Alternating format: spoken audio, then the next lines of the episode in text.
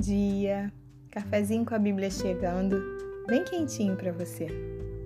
E eu desejo que essa manhã você beba da fonte da água da vida.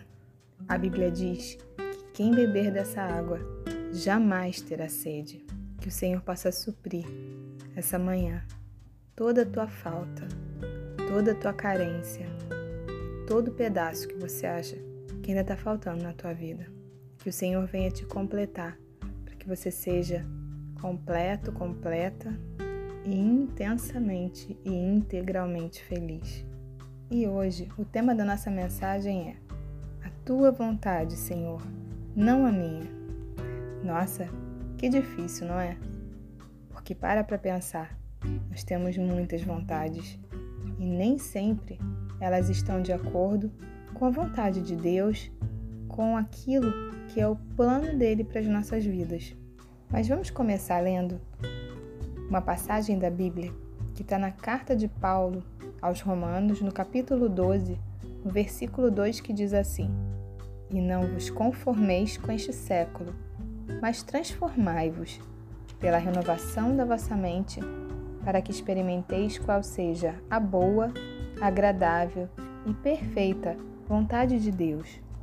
E a primeira coisa que chama a nossa atenção nesse versículo é que ele diz para que nós não nos conformemos com este século, ou seja, existe uma forma, existe um molde.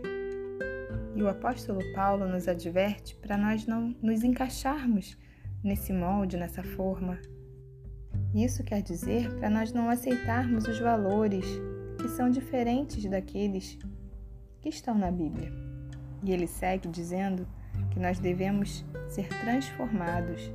E como isso acontece? Através da renovação da nossa mente. Transformar significa tomar nova feição ou caráter, alterar, modificar.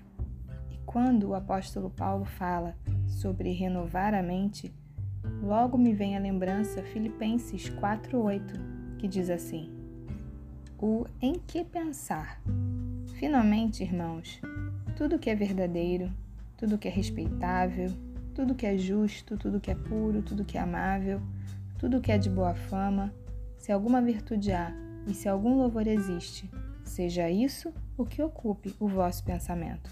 Então me diga, para onde têm ido os seus pensamentos? Você tem controle sobre eles?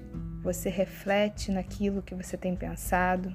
ou você deixa os seus pensamentos chegarem livremente na sua mente e não os detém e não os paralisa quando eles são negativos, quando eles são nocivos à sua saúde emocional.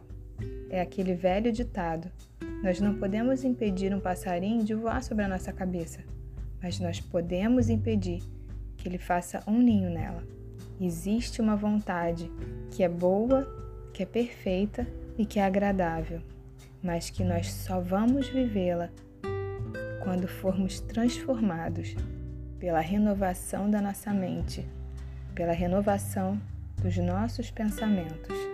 Quando você pensa corretamente, você muda então os teus sentimentos e você muda o teu comportamento.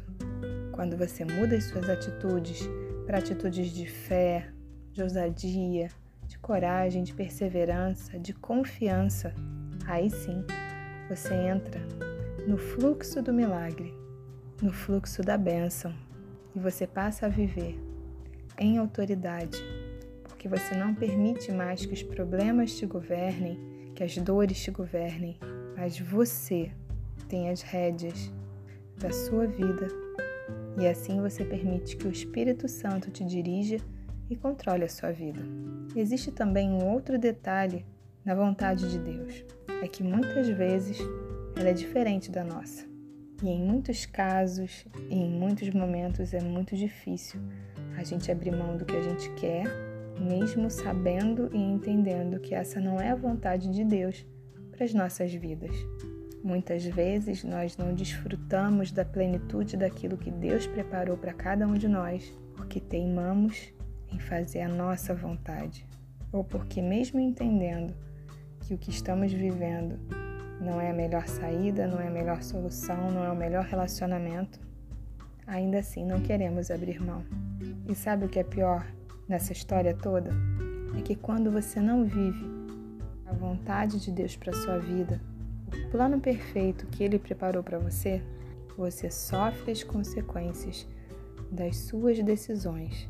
E isso em todos os âmbitos da vida. Pode ser no profissional, no sentimental, na vida familiar, uma mudança de emprego, uma mudança de cidade.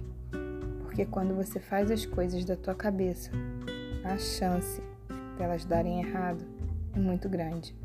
E o pior é que no final as pessoas ainda colocam a culpa em Deus. Mas me diz, o que Deus tem a ver com isso? Deus tem o melhor para sua vida. Ele é amor e ele tem coisas boas preparadas para você. Mas será que você está preparado? Você está preparada para experimentar essa vontade que é boa, agradável e perfeita?